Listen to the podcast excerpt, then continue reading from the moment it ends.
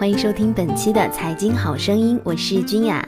喜欢我们的节目，可以关注财经频道，点击红心来收藏。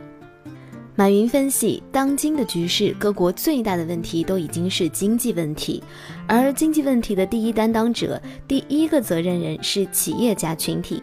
所以，企业家必须要有担当，必须要学习，也对未来的孩子树一个榜样。这是他接下来几年当主席要想做的方向。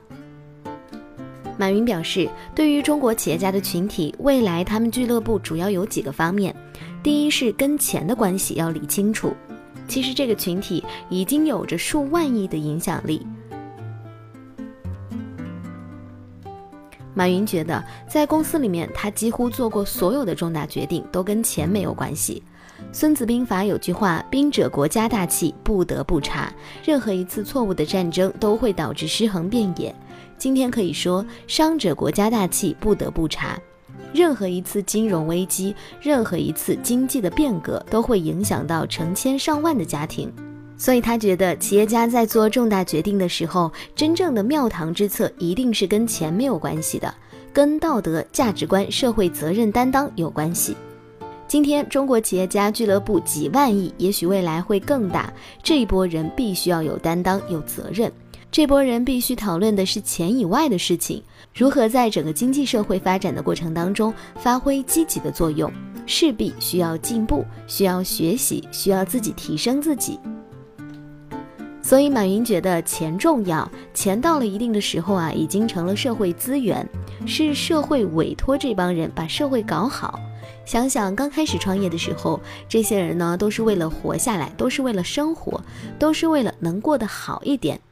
但是到目前为止，已经跨过了这一阶段的时候，要看清楚钱的本质，钱是资源，它是完善社会、让社会稳定的资源。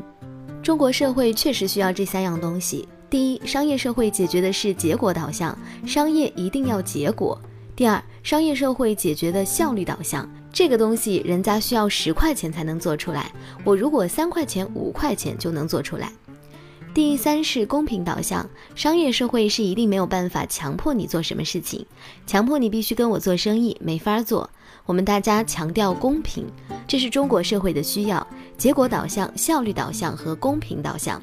所以，马云觉得这波人今天志同道合的坐在一起，希望创造价值，让社会认识价值，不断的提升自己。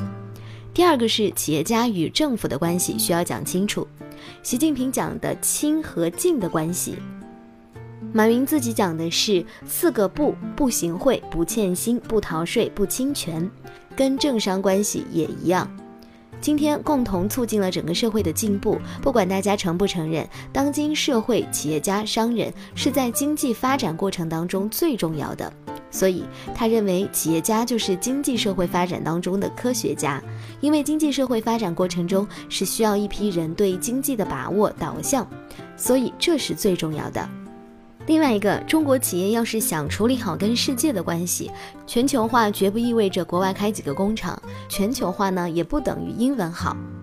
毛主席不会讲英文，但是人家做了上个世纪最了不起的全球面对世界未来的大事。